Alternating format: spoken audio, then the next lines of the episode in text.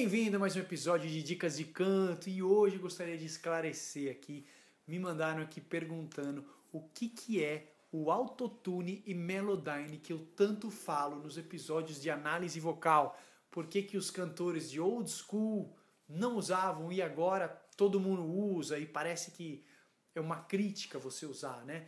Então gostaria de esclarecer aqui o que, que é, para que, que serve, como é que funciona esses é, aplicativos ou softwares, né? De plugins de correção de voz, tá? Bom, o Autotune foi o pioneiro na década de 1990, né? Foi o primeiro plugin com essa proposta de conseguir é, corrigir a voz dessa maneira, né? Mas ele não é hoje o mais popular. O mais popular hoje, pelo que eu dei uma pesquisada, é o Melodyne, tá? Que é de uma empresa alemã, o Melodyne que tem a mesma proposta aí do autotune. E por que que a gente quando eu fiz análises aí do pessoal antes de ser inventado, né? Antes de 1990, né? A gente falou do Sting, a gente falou do Paul McCartney, falamos do John Lennon, falamos do Robert Plant, David Coverdale, enfim, Geddy Lee, a lista vai longe. E eu acho que todos que a gente pegou foram antes disso aí, né? Old school. Então, antigamente, né? O cara tinha esse condicionamento, o cantor ou a cantora, né?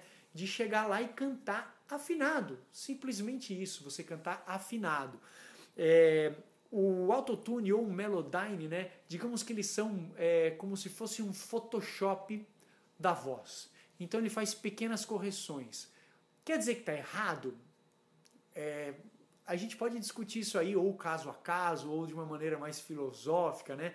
Deixa a sua opinião, o que, que você acha. Porque é como a gente pegar uma revista hoje e, e, não, e não aceitar que tenha, por exemplo, Photoshop ou criticar. E muitas vezes a gente faz isso, pode fazer isso, né? Ah, mas essa.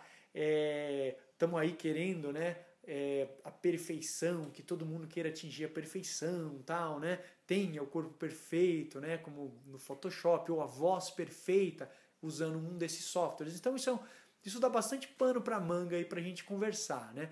É, então, por um lado, eu acho que antigamente a pessoa tinha que estudar mais, ela tinha que criar esse condicionamento. Antigamente gravava ao vivo junto com a banda, né? Quando a gente fala, sei lá, Ray Charles, Frank Sinatra, Tony Bennett, Elvis Presley, mesmo Beatles, Rolling Stones ali no começo dos anos 60, tava valendo a voz. Se deu uma desafinada, ou fica daquele jeito, ou corta para um outro take, né? Usa outra versão, que todo mundo tocou tudo junto ali. Então, a banda precisava tá tocando tudo certo, todo mundo ao mesmo tempo. É diferente de hoje, né? Ah, tocamos aí, valeu a batera só, ó, o baixo errou um pouquinho, corrige ali e tal, não sei o quê. Depois gravava guitarra por cima e tal. Esses overdubs vieram surgindo aí com o tempo. Bom, mas a gente sempre teve aí um interesse em colocar efeitos na voz também, seja uma câmera de eco, né, um reverb, um delay. É, bom, e, e, são legais, né, são recursos legais, sons inovadores que vieram aí ao, ao longo das décadas e em 1990, nessa década de 1990, tem uma música da Cher, que se não me engano foi a primeira que popularizou aí o autotune. É, é do You Believe o nome da música, se não me engano. Vamos ver se eu coloco um trechinho aqui para vocês. So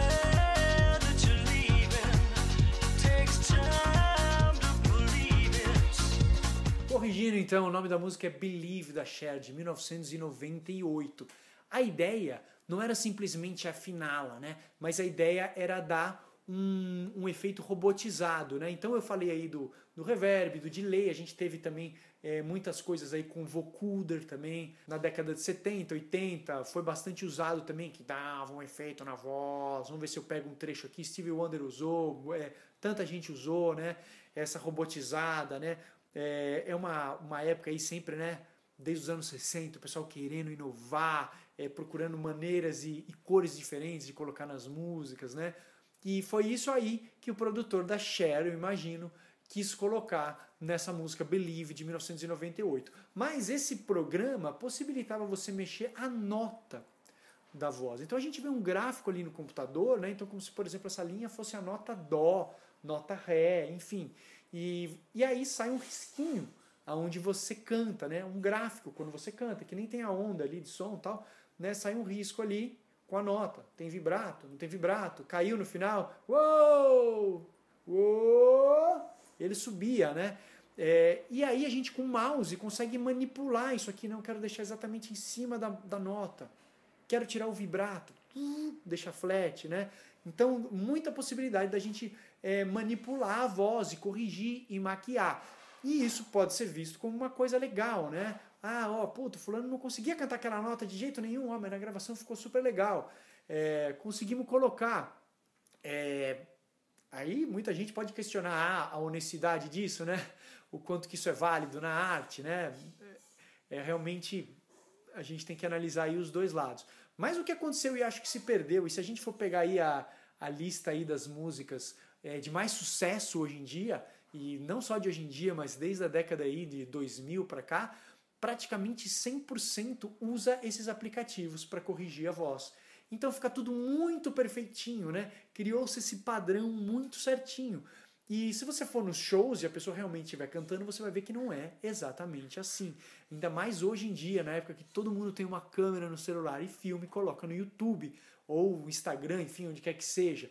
É, a gente consegue ver. Então a gente acabou é, até reforçando que no show a pessoa, muita gente use um playback, né, para não arriscar desafinar, ou até use algum desses aplicativos ao vivo porque aí eu já sou completamente contra, né? Tem produtores que falam, ah, tava rouco no dia, não tava se ouvindo bem no dia, uma corrigidazinha, não tem problema tal. É, eu acho que perde um pouco da humanidade do negócio, da naturalidade do negócio. E o João Marcelo Boscoli, filho da Elis Regina, produtor, até chegou a falar. É, eu acho que os CDs, né, na época, os CDs que, que, que usam autotune devia ter escrito esse álbum, nesse álbum foi utilizado o autotune e tal, né? Porque isso possibilitou que pessoas que não cantam nada ou cantam muito pouco, né, consigam fazer coisas aí é, muito além do que elas conseguiriam sem esse recurso. E a gente teve um movimento também é, de uma música que começou com uma, uma sátira aí, questionando isso do Jay-Z, né, do autotune, e teve o coro aí é, reforçado por pessoas como Cristina Aguilera, Michael Bublé, Adele, várias pessoas que falaram, não, a gente não tem que usar isso aqui. E cantores que realmente não usam, né? A gente vê, ó, é possível, é possível ainda se cantar afinado, né? E, e hoje, ah, as coisas muito rápidas, não sei o que, às vezes a pessoa canta e depois corrige ali e tal, né?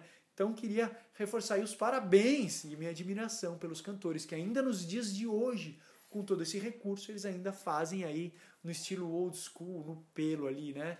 Canta para valer, do jeito que ficar, ficou. Ah, não ficou do jeito que eu queria? Refaço e faço de novo. Faço até acertar, né? Você consegue achar no YouTube, por exemplo, o Fred Mercury, né? Caras desse patamar refazendo uma frase. A música vem vindo, o cara canta uma frase e depois para. Era essa frase que ele precisava corrigir, né?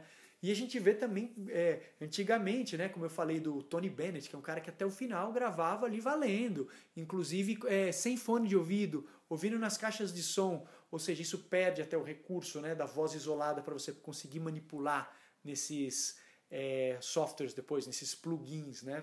Então, quando eu digo isso nas gravações, ali nas análises vocais, né, que eu falo, ó, esse cara aqui não usa, olha o que ele está fazendo sem usar, porque naquela época não tinha, não tinha sido inventado ainda, né?